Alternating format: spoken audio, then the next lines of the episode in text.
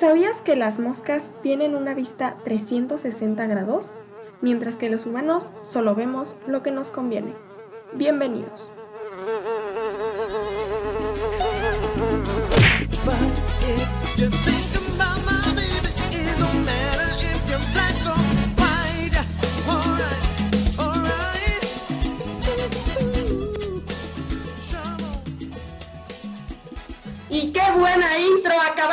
Escuchar, señores. Esto es Michael Jackson, Salsa, Black or White.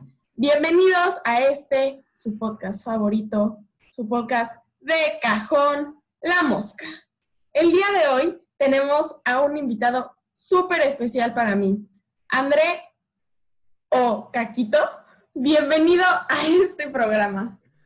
Hola Joe, muchas gracias por invitarme. Estoy muy feliz de estar acompañándote aquí desde el confinamiento. Después de estar 150 días encerrado, pues sí, sí te pega un poco en el ánimo, pero pues aquí estamos con toda la actitud para... Pero de verdad tú no has salido a ningún lado, no has visto a nadie. O sea, hay gente que dice, sí, no salgo de mi casa, pero veo a mi novio y es como, bueno, o sea, se perdona como eso, pero...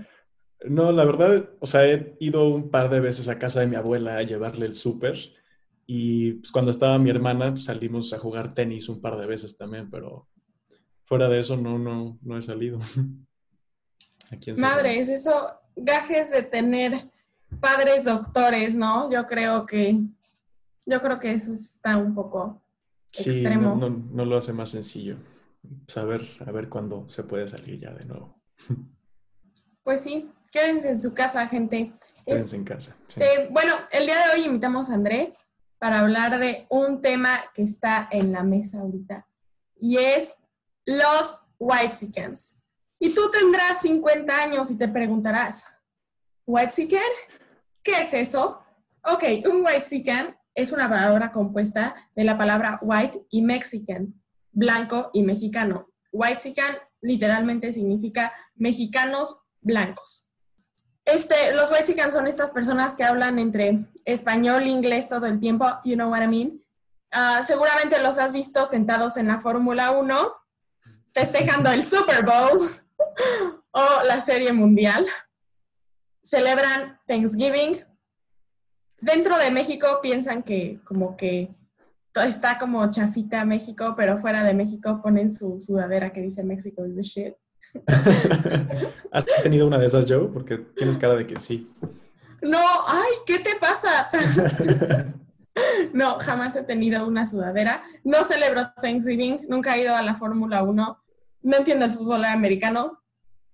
O sea, voy completando no tantos puntos. Sí, sí no puedo decirte que estoy libre de pecado, pero nadie lo está, ¿no? No, digo yo, no, me considero white chicken, pero sí se no, o sea, no. no puedo, Ay, no, no, digo, lo que decías de celebrar Thanksgiving, yo, yo lo hago porque pues mi, mi, papá nació en Estados Unidos y mis abuelos tienen ahí una, una pequeña tradición con otra familia de celebrarlo todos los años, entonces... Bueno, pero es, una cuestión, es una cuestión más cultural, ¿no? No es como que viste como, ay, va a ser Black Friday y el próximo viernes le voy a hacer una cena a mi familia súper cool. No, no, no, aquí, aquí es el buen fin, chica. Este es el, el, buen fin, sí, sí, sí. Los White Cans también creen en el White Tax, que, tú sabes qué es. Mm, no, a ver, ilústrame. Es como esas niñas que, dicen como, ay, me veo güerita y porque me veo güerita en vez de que me vendan el kilo de tortillas a 10 pesos, me lo venden a 15. Es como, como, como esa actitud de superioridad. El Whitezican, un lugar para detectar Whitezicans es las pedas, ¿ok? Si tú vas a una peda podrás distinguir Luego, luego, ¿quiénes son los Whitexicans? ¿Quiénes son los buchones Whitexicans? Que esos son los que más miedo me dan en la vida.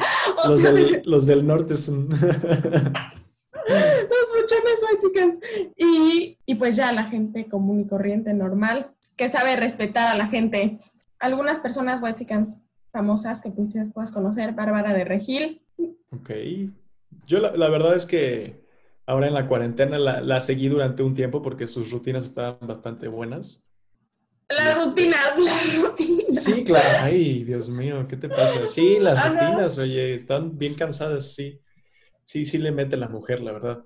Y yo, yo, o sea, la critican muchísimo, pero la verdad es que yo, a mí me cae muy bien porque hace lo que le gusta, no le importa lo que diga la gente. evidentemente estar tanto tiempo frente a una cámara y que todo el mundo te vea, pues una estupidez se te va, va a crear, sí, definitivamente. Y obviamente no es la persona más brillante del mundo, pero... Pues, pero pues hace lo que le gusta, ¿no? Sigue su pasión. Me, cae bien, sí.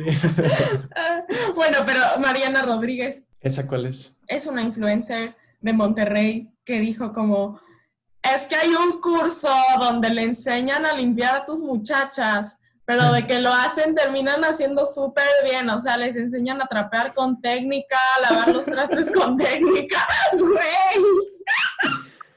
Porque, o sea, yo, yo crecí muchísimo cuando me fui de intercambio a no sé dónde, y ahí fue donde aprendí a barrer y a lavar y así, pero pues ellas que no tienen la oportunidad de hacerlo como gusta, está súper bien mandarlas al curso. No, estoy enterado de eso, pero suena Regios. Regios. los, regios. son otra cosa. Sí, sí, sí. Bueno, última cosa de los Wexicans es que su argumento es ponte a trabajar si no quieres ser pobre. Ese es el argumento de un Wexican hecho y derecho. Qué duro. Eso, digo, ahí puede que haya cierto sector de la población que le aplique, pero las personas que son realmente pobres en este país, las probabilidades de que salgan de esa pobreza son mínimas, casi nulas, ¿verdad? Es, es deplorable que las situaciones en las que viven y todavía que la gente se atreva a decir eso. sí, donde, naces es donde te quedas, ¿no? Donde naces es donde te mueres, como que no hay oportunidades más que para, o sea, está muy, está demasiado separado los Wexicans tienen ahora una cosa increíble de la que se quejan todo el tiempo y es que decirles Wexican a los Wexicans es algo racista. Bueno, racismo a la inversa. Este, bueno, primero que nada, el racismo solo es una teoría de superioridad de un grupo sobre otro grupo, o sea, como pertenecen a diferentes órdenes jerárquicos. Entonces, tú solo puedes ser racista, según esto, con gente que está abajo de ti en la jerarquía, si no solamente está siendo discriminatorio y discriminar es clasificar, entonces todo, el mundo clasifica. Entonces sí, el racismo solo existe de arriba para abajo, no se puede de abajo para arriba, porque si le dices white no white va a decir como, ay, sí, me discriminó por ser güerito, pero güey, cuando vayas a pedir trabajo, te van a dar el trabajo porque te ves bien, cuando quieras pedir un aumento, te van a dar un aumento, cuando salgas de Costco, no te van a pedir el ticket porque te ves güerito, o sea, entonces, entonces sí, por eso no existe. Simplemente si no te quita privilegios, si te están discriminando, puedes sentir feo que te estés clasificando de cierta manera o en cierto como grupo, pero definitivamente decirle white a alguien no es racista. Claro, y también, digo, si está, si está medio feo eso de escalonar de alguna manera la sociedad y pues no debería de existir pero pues históricamente las razas que han sido más explotadas, discriminadas a lo largo de la historia son las que hasta la fecha siguen quejando de, problemas de racismo. Y bueno, es, tristísimo que eso, que eso actualmente siga pasando, pero pues sí, un, un white no tiene el trasfondo del, dolor de toda una raza que ha sufrido durante milenios, entonces pues, sí, no creo que... Sí, exacto, necesitas contexto histórico, ¿no? Ah, pues mira, yo la verdad eh, he sufrido, sobre todo de chiquito, de, bullying, ¿no? Cuando viví en Estados Unidos, pues sí ves mucho la diferencia del, bullying, del racismo, porque aquí en México se acostumbra mucho el, pues, aguántate como los machos, ¿no? Y, y si te dicen algo, contéstales y aguántate, ¿no? Entonces, sí es muy diferente. Aquí en Estados Unidos la gente realmente quiere herirte, o sea, es, bueno, es, es, es mi experiencia, ¿no? Lo que yo viví. Aquí es más, no sé, entre cuates tal vez, ¿no? Que yo a las personas que más molesto son a mis amigos. Y, sí, definitivamente. Y en Estados Unidos, pues no sé si lo sentía un poco más agresivo, con ganas de herir a la persona, ¿no? Y pues evidentemente era yo latino, era de tez morena, entonces pues, sí, me traían de bajada, ¿no? Color canela pasión, se escucha más sabroso. Caramelo jugoso, ajá. Pero, digo, son cosas con las que aprendes a vivir y ahorita pues, la me, da risa de todo lo que me decían, ¿no? Y si yo he discriminado, pues yo creo que todo el tiempo estamos discriminando, ¿no? Hasta para hacer amistades estamos eligiendo quiénes son los mejores prospectos nuestra misma cabeza, ¿no? Sí, o sea, estamos haciendo prejuicios todo el tiempo. definitivamente todo el mundo está creando prejuicios todo el tiempo. Sí, y pues yo soy prejuicioso sobre todo a un nivel personal, a un nivel físico no, no me importa, pero pues si eres una mierdita de persona, pues lo siento, así te van a tratar, ¿no? pero sí, en cuanto al aspecto físico, no, no creo que sea justo para nada hacer este, distinciones, hacer tratos diferentes. Y pues es algo que sigue pasando y está tristísimo. Pues sí. Por eso no te quieres echar todavía el problema de la Big Data. no, no es por eso. Este... No, pues sí, sí está feo. Digo, yo todos de chiquitos creo que te molestábamos. O sea, no te molestábamos, pero toda la vida yo me acuerdo que toda la familia siempre te ha dicho como, ay, mi negrito, cucurumbeo, pendejadas así, ¿sabes? O sea, desde que naciste yo me acuerdo que es así como, ay, tu primo, qué bonito. Está simpático. Exacto, está chistoso. Todos sabemos que lo chistoso es primo de lo feo, ¿no? Pero bueno, ¿qué importa? ya lo superé. ¿Qué? ¿Es negro? Mi hijo es negro. ¡Negro! Y no, y lo peor es que hay gente que sí se lo toma muy a pecho y después tiene muchos resentimientos en la vida, ¿no? Pues, sí, pues sí, pero no, o sea, aquí no te puedes tomar nada a pecho, definitivamente. O sea, si dejamos que pasen las cosas que pasan en México, es porque absolutamente nadie se toma nada a pecho. Entonces, Entonces, como que siento que tal vez no. Ya después sí lo superaste y me acuerdo que te disfrazaste como en un Halloween de Barack Obama. Empezaste a hacer mil cosas cagadísimas. Pues empecé a sacarle provecho a eso, ¿sabes? No, fue un Halloween, fue... Ah, sí, fue un Halloween. Es que ya me disfracé dos veces. De hecho, uno fue para un proyecto de la escuela que tuve que ser Obama. ¡Qué original! Exacto. No, y es que sí era muy original porque justo en ese entonces era en su primer mandato cuando recién había sido electo. Entonces, pues, sí fue un hitazo. Ya el último Halloween, pues ya era cuando iba de salida, pero pues, todavía, todavía. Causó... para despedirse, ¿no? Exacto. Causó sensación. Ay, no, sí, qué risa. Ay, de chiquitos cuando bailábamos, eso no les hemos dicho, la canción de intro es black or white, porque de chiquitos teníamos un trauma con Michael Jackson, o sea, pero de verdad un trauma, ¿no saben? De que todo el día estábamos cantando y acababan como, uh, hasta mi abuelita le decía a André como todo el día como, André, deja de agarrarte el pene, Michael Jackson, no sé. Oye, pues tenías que interpretarlo lo mejor posible.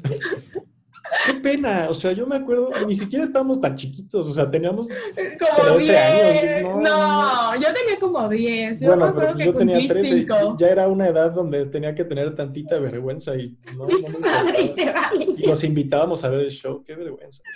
Aparte ensayábamos toda la tarde como un show así de que... Uh, y luego, güey, hacías el moonwalker enfrente de todo. Bueno, la verdad me sale muy bien, eso sí no se puede negar. te, te, ponías así, aparte no eran las comidas familiares de familia cercana, no, te esperabas a las, del, a las de los nietos, güey, a las comidas así feas que están llenas y repletas de gente que ni conocemos y ahí hacías el moonwalker. Qué oso, güey, ¿cómo me dejabas hacer eso? Yo era la primera en decir, qué padre, le sale increíble. Sí, sí, sí. Y cantábamos y todo el mundo. Y Apta estaba encantada, ¿no? Que nos salía padrísimo, que íbamos a hacer estrellas. Estrellas. Ay, amo a mi abuelita. Ojalá nunca se entere que existe este podcast porque eso va a dejar mucho de qué hablar, pero. Sí, no, olvídate. Ay. Ay, no, qué buenos tiempos.